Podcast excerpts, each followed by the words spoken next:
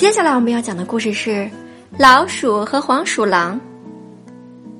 老鼠和黄鼠狼交战，老鼠每回都败下阵来，很多老鼠都被黄鼠狼吃掉了。于是，老鼠们召开了一次会议。有一只年长的老鼠站出来说：“因为没有将领为我们制定战术，指挥我们的行动，难怪我们总是被打败。”在他的建议下，他们选出几只最大的老鼠作为自己的将领。为了与普通成员区别开来，只有将领才能戴着插有稻草做的大羽毛的头盔。而后，将领带领其他老鼠去应战，自信能获胜。但是，他们像往常一样被打败了。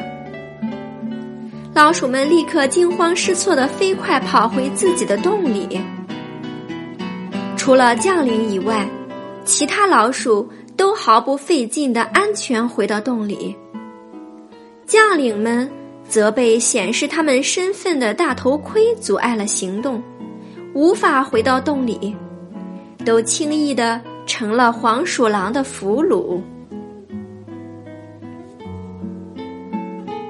亲爱的小朋友，故事讲完了，现在请你说一说，为什么最大的几只老鼠成了黄鼠狼的俘虏呢？今天冰激凌阿姨讲的故事《老鼠和黄鼠狼》就到这里啦。咱们下次再见，拜拜。